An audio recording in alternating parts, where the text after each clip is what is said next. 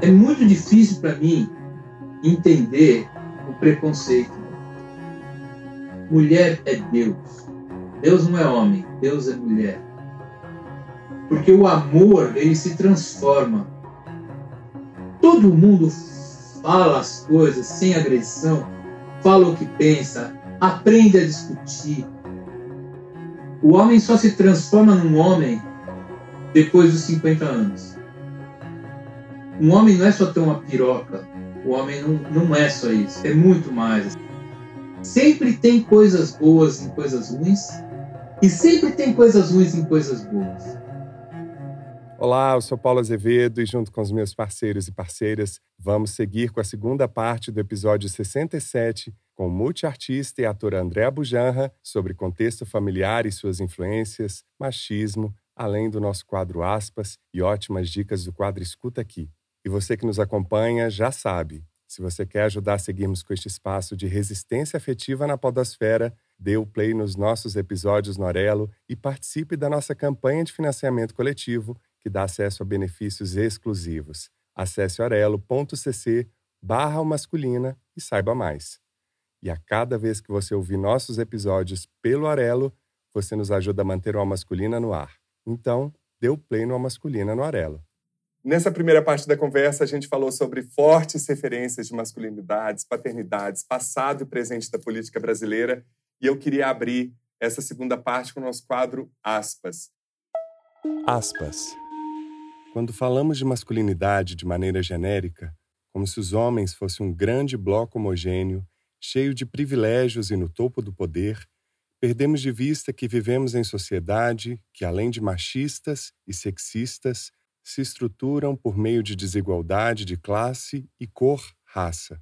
Ao abordar de maneira genérica a temática da masculinidade tóxica, deixamos de nomear certas problemáticas que evidenciam que a experiência das masculinidades em um país como o Brasil é informada por uma série de fenômenos que ocorrem no cruzamento entre gênero, raça-cor classe, sexualidade, regionalidade e deficiência, por exemplo.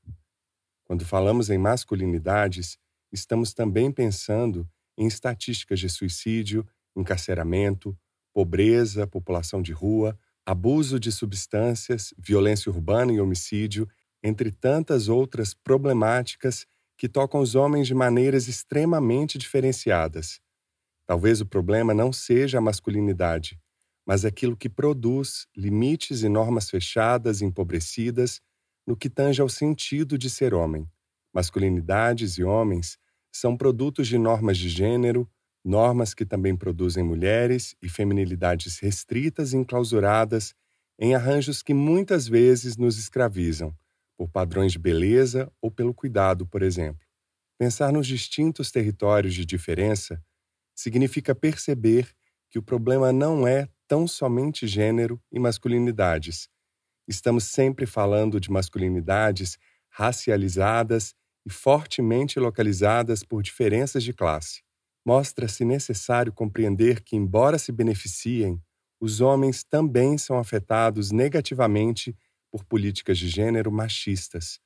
Existem custos para se manter no topo, e o topo é sempre um lugar que também guarda prejuízos.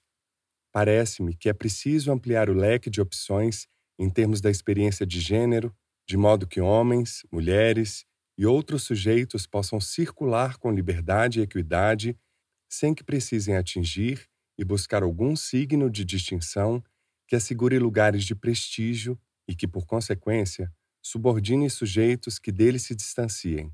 O futuro talvez seja da diferença e do respeito à diferença não do conforto representado por uma falsa igualdade. Não somos iguais, mesmo dentro de nossos próprios grupos sociais.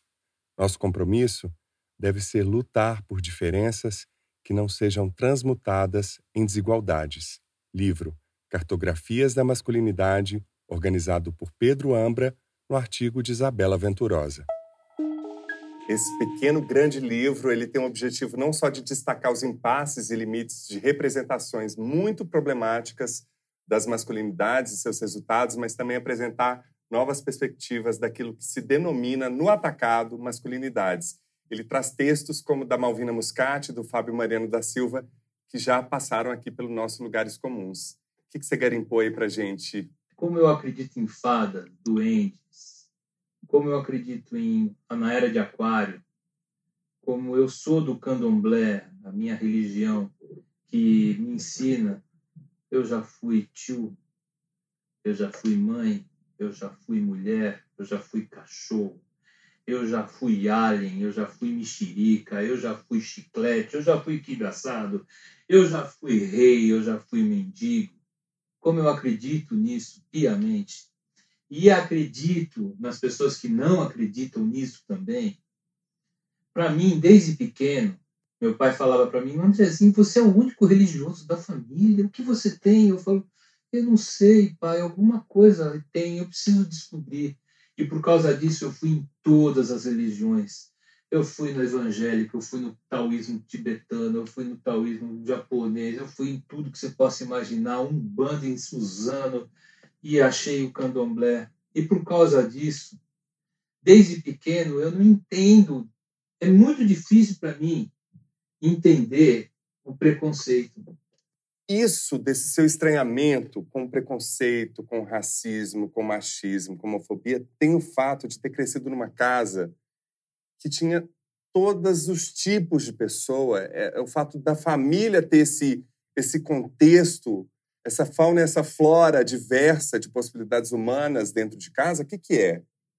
Eu tomava leite na teta da minha mãe, vendo meu pai dirigindo Sete Bruno, né, Cacilda Becker os atores do meu pai, gays, iam lá em casa.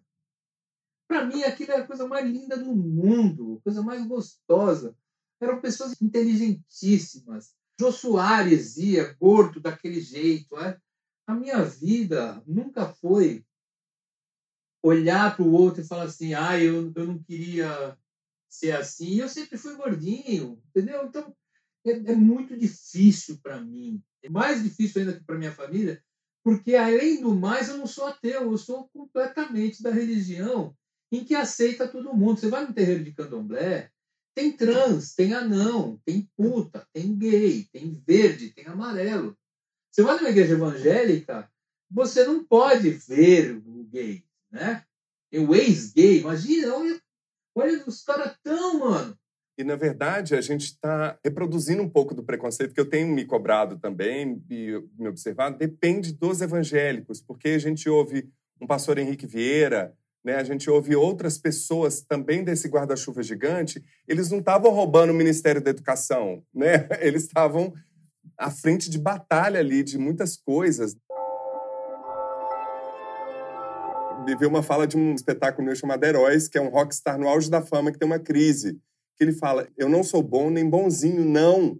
Tipo assim, porque isso é um peso, uma projeção de perfeccionismo, de ideal. O corporativismo das religiões impregna a nossa sociedade, que gera essa doença que não nos permita ser humanos. Eu sou uma pessoa muito boa de coração, tenho um coração muito bom, eu sou uma pessoa muito gentil com os outros, eu cuido muito dos, das pessoas que eu amo e eu cuido muito dos meus inimigos também. Eu sou uma pessoa boa de coração. Quando os meus pais morreram, a gente pegou as coisas do apartamento, depois que meu pai morreu, e a gente colocou num guarda aqui, no depósito, né? Há um mês atrás eu fui pegar umas coisas lá no depósito, tô querendo me desfazer de umas coisas, pegar uns quadros e tal. E eu vi um quadro da, da minha infância, que é o, o meu pai, cara. Um autorretrato escrito Autorretrato 56 Abujana. Só com uma pintura maravilhosa, maravilhosa. Se desse um um lápis, um papel e um copo, ele não sabia fazer um ó. E aí eu me lembro que ele pagou um artista, eu não sei quem é, que já deve estar morto, mas é um artista muito famoso, para fazer o autorretrato dele. Isso é o verdadeiro punk na época, né? Ele tem um autorretrato escrito Abujan 56 autorretrato, que não foi ele que pintou. Eu acho isso de uma beleza artística tão grande. É uma coisa punk em 56 que ele fez. Meu pai é um gênio. Né? Eu acho maravilhosa aquela história que você ligou pro seu pai, você estava, sei lá aonde, Atenas, sem dinheiro, é, é, aquelas ligações horrorosas. E seu E o que, que ele te falou quando você pediu dinheiro, André? Andrezinho, você tem que se fuder mesmo, né? Depois você vai achar linda essa história. Pá! Desligou na minha cara. E ele tinha razão. Maravilhoso. Cá entre nós. O que, que nós, homens ou pessoas que nos identificamos como homens, devemos ou podemos fazer para reconstruir o Brasil? Primeiro, aprender a jogar xadrez e entender que a mulher é Deus. Primeiro, mulher é Deus. Deus não é homem, Deus é mulher. Eu brinco muito que eu casei várias vezes e sou amigo de todas as minhas mulheres, porque o amor, ele se transforma. Se transforma. Eu amo todas as minhas ex-mulheres. De uma brutalidade gigantesca. Porque meu pai falava, o amor é horrível, né? O amor é a única coisa que é horrível, porque o amor não tem regra. A mulher sabe quando chega para você e fala, eu já fui em cinco casamentos, nos cinco casamentos aconteceu a mesma coisa. Onde está o milho? Abra a geladeira que o milho está lá. E você abre nos cinco casamentos a geladeira e você não encontra o milho. O homem não encontra o milho. Aí a mulher vai, abre a geladeira e o milho está lá, ela faz assim, te dá o milho. Isso chama carga mental. Mulher é multitasking. E uma das coisas que eu aprendi, inclusive, a ensinar para as mulheres, porque você também ensina coisas. Eu ensinei muita coisa para as minhas mulheres. Uma das coisas que eu mais ensinei para elas é que a gente é muito burro. Cara, a mulher olha para você e pensa: você tem que tirar a calça do chão, colocar a camisa verde e me levar para comer o sushi. Ela pensa e ela acha que você está ouvindo o que ela está falando. Assim, não! Eu sou burro. Fala, tira a calça do chão, coloca a camisa verde que você fica mais bonito por causa dos seus olhos e me leva para comer sushi. Então, 90% das brigas é porque eu não ouvia, porque ela não falava. Só que como elas são muito inteligentes, elas falavam. E aí você, elas acham que você tem que saber. A gente até sabe, mas tem que dizer. Então, mulheres jovens que são muito mais inteligentes ainda, falem as coisas. Aliás, não só as mulheres. Todo mundo fala as coisas sem agressão, fala o que pensa, aprende a discutir, aprende a, a responder, aprende a tirar dentro do coração. Porque às vezes vai ser a mesma coisa. E eu tenho razão, e você também. Então, para que, que a gente vai brigar? Agora a gente só tem que tomar cuidado com uma coisa que eu aprendi muito recentemente, da tal de síndrome do Peter Pan, que um estudo desde 83, que é aquele homem que foge de responsabilidade, adora esse papel de burro, porque é cômodo para ele, ter alguém o tempo todo falando, e, por outro lado, tomar muito cuidado com o complexo de Wendy, que independe de gênero, mas é muito comum em mulheres que sustentam uma relação com os Peter Pan. Não, muito bonito você falar isso, porque eu, no meu crescimento, no meu estofo como homem, eu descobri que o homem, talvez essa coisa do Peter Pan, o homem só se transforma num homem depois dos 50 anos. Deus me livre, André. Não, eu quero antes, pelo amor de Deus. E por isso que tem essa síndrome também. Eu tenho com 56. Por mais inteligente que eu era com 20, com 30, com 40, eu só consegui entender o que é ser homem com 50. Desculpa, pode ser por mais jovem que você seja, cara, e também não é uma coisa, não é uma regra, mas talvez seja uma provocação, filho de um provocador, que o homem consiga ver que a gente está muito, muitos anos luz para se transformar num homem. Um homem não é só ter uma piroca, o homem não, não é só isso, é muito mais. Saber os nomes do Pokémon do filho, o homem é levar o moleque para a escola às 5 horas da manhã, o homem é fazer também um café da manhã, o homem também é lavar louça, o homem também é isso. E isso não é uma coisa fácil para um neto de árabe aprender, e eu aprendi. Então eu posso falar também com estofo, né? E essa coisa que você falou do, do, do Andy e do Peter Pan é muito delicado, mas tem muito a ver um pouco com a idade também. Quem ouvir a gente com o coração aberto agora, talvez reduza de 50 para 42, para 35 e vamos lá. Corre atrás, gente. Vamos ganhar tempo aí ouvindo a masculina. Escuta aqui. Queria que você trouxesse dicas pra gente, filme, livro, documentário, música, o que, que você quiser trazer relacionado à nossa conversa, nessa miríade de possibilidades que a gente abordou aqui. De filme, eu aconselho vocês a assistirem um filme chamado Delicatessen, que é um dos filmes que eu mais amei assistir na vida. Ele linka com a nossa conversa em relação ao som, né? A edição de som desse filme É, ele linka nas relações humanas. Eu não vou dar muito spoiler, não. Delicatessen é um filme maravilhoso, é um dos filmes que eu mais amo. Cinema, para mim, é a, é a soma de todas as artes. Assim. E existe uma coisa que eu gostaria de falar para você, que sempre tem coisas boas em coisas ruins, e sempre tem coisas ruins em coisas boas. E eu inventei uma palavra chamada distribificar, um verbo, distribificação, que é você tem uma tribo, você só gosta de bolero, o cara tem outra tribo, só gosta de heavy metal, e o cara tem outra tribo, só gosta de sertanejo. Distribifica. Tenta descobrir coisas no bolero que você goste, que tem a ver com reggae. Distribifica. Isso ajuda o nosso preconceito, pelo menos na, na música, né? Prokofiev, tudo do Prokofiev, que é o compositor que eu mais amo. Stravinsky, que me ensinou que o talento vem também pela ciência. O talento não é só, ah, o André Bouchard faz a música, é, eu faço, nasci assim. Mas tem muito músico que teve que ralar muito. Quando alguém chegar para você e falar assim, ah, você não leva jeito, é mentira. Todo mundo leva jeito para tudo com mais facilidade. Mas se você quiser tocar violão e não tiver menor talento para isso, cientificamente, se você estudar cinco horas e gostar do violão, você vai ter um grande músico em cima do violão. Foi o que o Stravinsky me ensinou. Através da técnica, você chega no talento também. E isso quem está falando é um cara que tem facilidade. Não é um cara que não tem facilidade e que conseguiu. Então, é uma dica muito importante. Quando alguém falar para você alguma coisa que você gosta, que você não tem jeito, é mentira. Peguei com um monte de professor na faculdade, um monte de amigo meu deixou de ser músico, um pouco por causa dos pais, um pouco porque achava que não tinha talento. Não, é tudo balela, mano.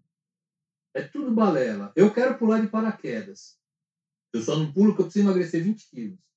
Mas eu quero e eu vou, entendeu? Eu pinto mal o quadro. Mas eu gosto de pintar. Mas eu, é, eu acho feio. Meu filho pequeno acha que eu pinto bem. Eu acho ruim, eu acho feio. Mas eu pinto. Eu vou encher meu saco. Quando eu tiver 90 anos, eu vou pintar um quadro bonito, eu acho. Eu falo que com 80 eu vou ter uma biblioteca genial, um piano, e vou estar tá tocando. Né? Porque todo mundo fala dos meus dedos compridos e tal. Tá vendo? Já vai me ensinar, olha. Já vou aprender alguma coisa aqui com o André Bujanra.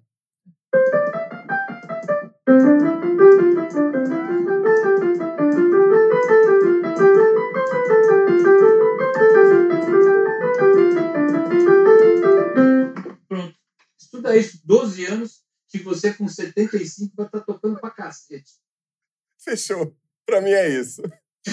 Querida, eu queria trazer algumas dicas e queria que você comentasse. As minhas são quase todas de cinema. A primeira, assista.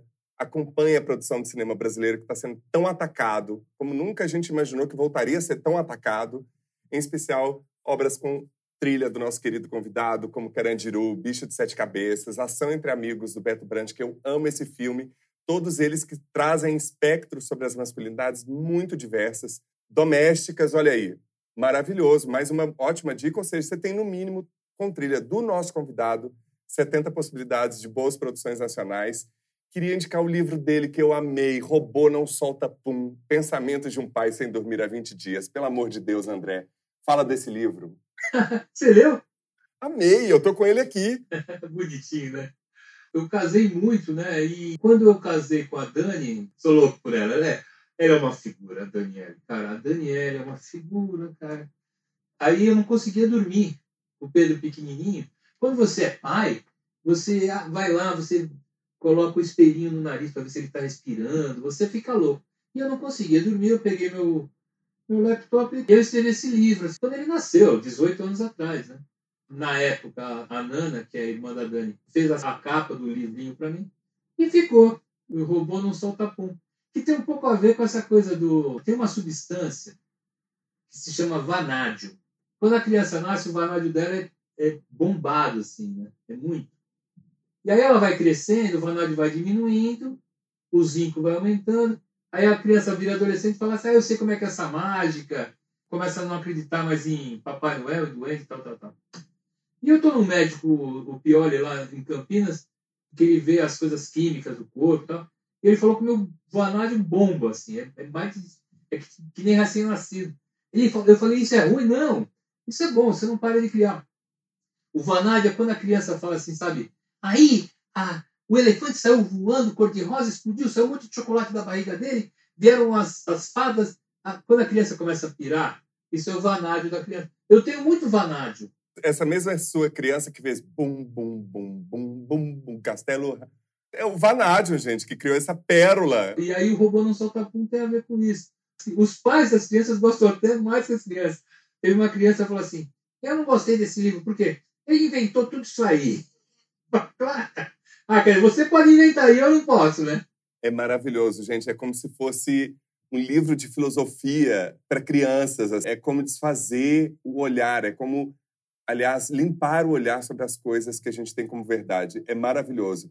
Queria indicar dois filmes que tiveram no Oscar desse ano e Drive My Car, que é o filme japonês que ganhou o Oscar de filme internacional, baseado no conto do Murakami belíssimo. Ele mistura os contos do Murakami com Tio Vânia do Chekhov para contar a história de um ator de teatro lidando com o luto, que vai para uma cidade fazer uma residência para montar essa peça desse dramaturgo russo. Aliás, não boicotem artistas russos, porque isso é uma, de uma ignorância profunda. A gente já falou isso aqui no Masculina. Mas eu só queria ressaltar que é um filme belíssimo, que está disponível no MUBI e que lida muito bem sobre como a masculinidade às vezes embota diante do luto, ao invés de viver as etapas para que aquilo não vire melancolia, vire apagamento, vire depressão. E o outro que é um documentário de animação que bateu o recorde, fez um feito histórico ao ser indicado em três categorias na edição desse ano, que é o Flea, que é Fuga, que é uma produção dinamarquesa que baseada numa história obviamente real, por ser um documentário, que conta a história de um refugiado que ficou escondido da família por 20 anos, com medo de ser resgatado e ter a família ameaçada por conta da história, de como ele mentiu para conseguir sobreviver é, na Dinamarca. É belíssimo, eu nunca vi nada igual, porque a gente está acostumado a ver animação e documentário, e de repente eles conseguem juntar as duas coisas através de um depoimento muito forte dessa jornada dessa criança refugiada que hoje já está um homem é, e é um homossexual, então tem várias camadas aí, inclusive do reencontro dele com a família, que é extremamente religiosa, e como a família lida com a aceitação dele. É lindo e está disponível em diversas plataformas. Fiz é, Sete Prisioneiros, o Rodrigo Santoro, que eu acho que é um filme bem forte também. Está disponível na Netflix, né? Com o Christian. É, o Christian, eu, o Rodrigo, é um filme que fala sobre a, a escravidão nos dias de hoje, né? Que existe ainda. Sete anos para trabalhar em fábrica de graça. Tem bastante a ver com, com o que a gente está falando aqui também. Maravilhoso. Também o Emidoinan do Fogo, que também está nas plataformas, que ninguém sabe, né? Então, Emidoinan, que é a minha quintologia, que eu fiz o, o Mindá, que você conhece, né? Aí o ano que vem vai ter o Lejodara, que é o do ar, vai ter o, o da terra, e se eu não morrer, vai ter o, o quinto elemento que eu não sei o que é ainda. No começo do nosso papo, eu falei sobre a coisa de eu ser o novo, é, de eu me valorizar, ser o meu Tom, Tom Jobim brasileiro novo, sei. Eu fui para Las Vegas ano passado, eu fui nomeado, nomeação de Grêmio Latino. Tá Ai, meu, eu cheguei sofrendo, porque hoje em dia você faz um disco, aí você tem que esperar mais seis meses para lançar outro, um ano para não sei o quê. Aí eu cheguei para Guinaldo, meu produtor, e falei assim, cara, eu vou lançar 50 discos num ano. Ele riu, eu já estou no décimo, estou lançando um monte de disco aí bem louco, viu? então fiquem ligados aí. Então pronto, chegou na parte de falar como é que te acha nas redes e acompanhar essa agenda sua alucinante. Conta pra gente. A coisa que eu mais gosto é o Instagram. Eu conto piada, eu coloco um monte de meme que eu adoro. Eu tenho um curso de trilha sonora que eu faço para qualquer pessoa, não precisa ser músico. É um curso super lúdico, super engraçado, gostoso de fazer. Estou é, fazendo um monte de disco, fazendo um disco de piano com orquestra, fazendo um disco de blues com o Tel Werneck. Estou bolando fazer um espetáculo é, sem energia elétrica. As pessoas não podem entrar com celular, não podem pagar com Pix, não vai ter internet. Então vai ser uma puta zona. Estou tentando ver se eu vou fazer lá no Biju, lá na Praça Roosevelt. Ele tá contando tudo isso, gente, mas ele não falou como eu achei ele. É André Underline Bujanra, para acompanhar toda essa loucura maravilhosa, amorosa. A pessoa foi falando, mas não falou como é que acha ele nas redes. É André Underline Abujanra. É, aí, você que é ator vai gostar de. Eu acho que você era muito jovem. Mas o meu pai, ele fez uma adaptação do, de uma peça do Hamlet, que chama Hamleto, do Giovanni Testori. E ele fez só com homens, é, na década de 80. Depois, lá no Rio de Janeiro, ele fez só com mulheres, só com negros.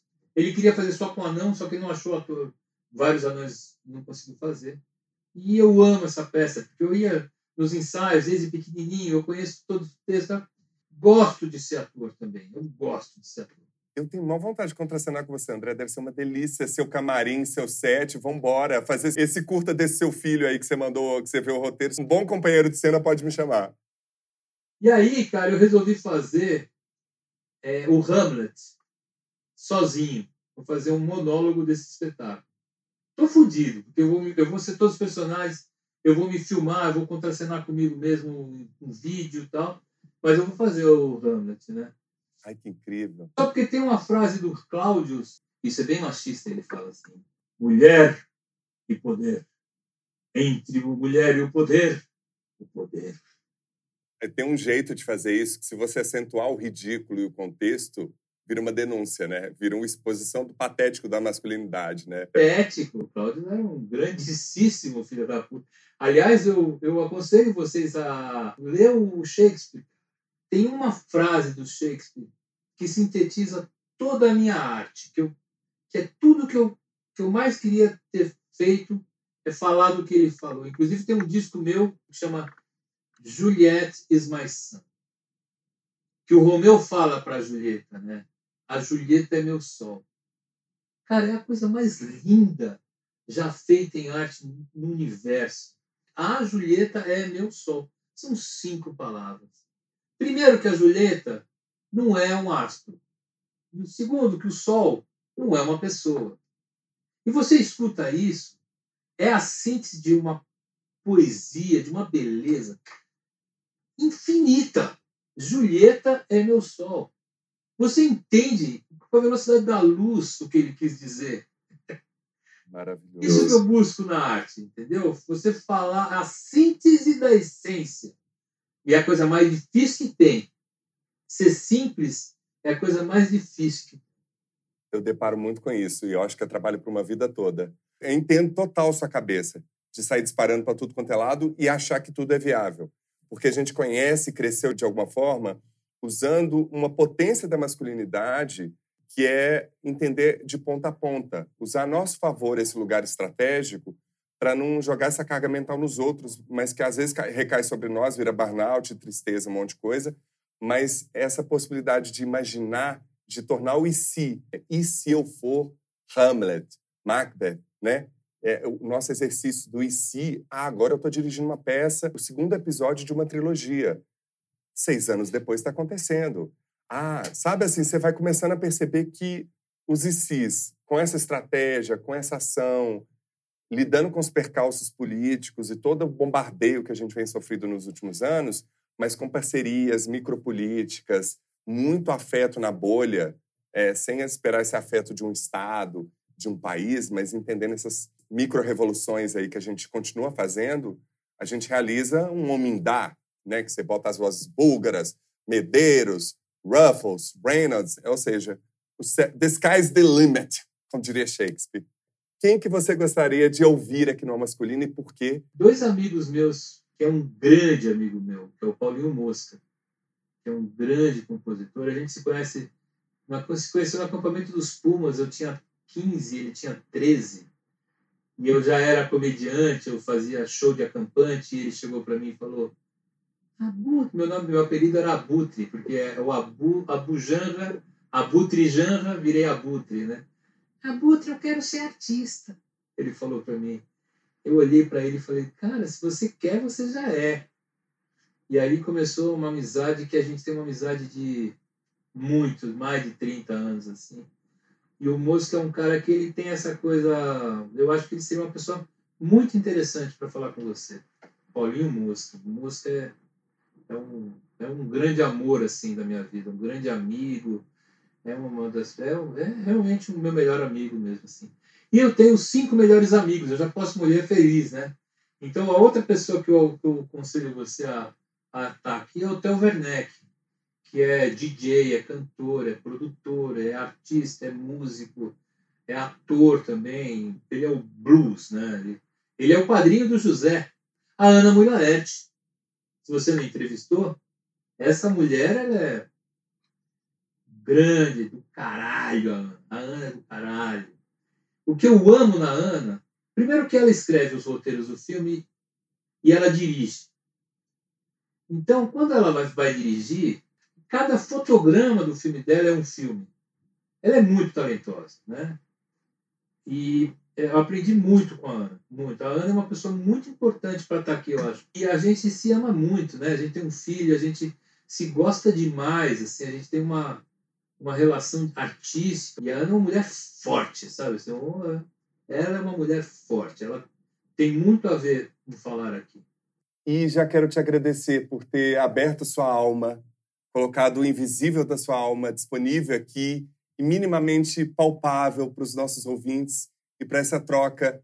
A gente que começou antes de gravar falando das nossas tristezas, compartilhando das nossas desilusões de vida. Espero que esse encontro aqui tenha gerado alguns vanádiums a mais aí em você e que nossos argônios, que também é outra substância aí que está vindo desde os dinossauros, se atravessem aqui nos cafés de Santa Cecília. Vamos, combinado, hein, essa semana. Alma aberta sempre para você aqui e espero o nosso café. Mais uma masculina fica por aqui e agradecemos aos nossos convidados André Bujanra e Christian Dunker. Siga as nossas redes sociais no Twitter e no Instagram Masculina e se inscreva no nosso canal no YouTube e no Telegram. Basta procurar no aplicativo por Almasculina ou acessar t.me barra Almasculina. E no nosso site você confere todos os episódios na íntegra, além da transcrição do aspas, lugares comuns e as dicas do Escuta Aqui. Vai lá em almasculina.com.br. Colabore para manter o Almasculina no ar por meio da nossa campanha de financiamento coletivo. Saiba mais em orelo.cc barra almasculina. Agradecemos imensamente a todos os nossos apoiadores, em especial Alexandre Valverde, Ana Maria Rodrigues, Danilo Azevedo, Felipe Rocha e Juliana Dias. Ao Masculino é feito graças a Conrado Góes, na trilha sonora original e mixagem, arroba Conza01, Vitor Vieira nas artes e fotos, arroba Vitor Vieira Fotografia, Glaura Santos, arroba Glaura Santos, e Soraya Azevedo, arroba Alves de Azevedo Soraya na colaboração, e eu, Paulo Azevedo, na idealização, roteiro, edição e apresentação, arroba Paulo Azevedo Oficial. Esse podcast é realizado pela Concultura. E você que nos deu o prazer da sua companhia até aqui, muitíssimo obrigado, cuide-se e até o próximo encontro.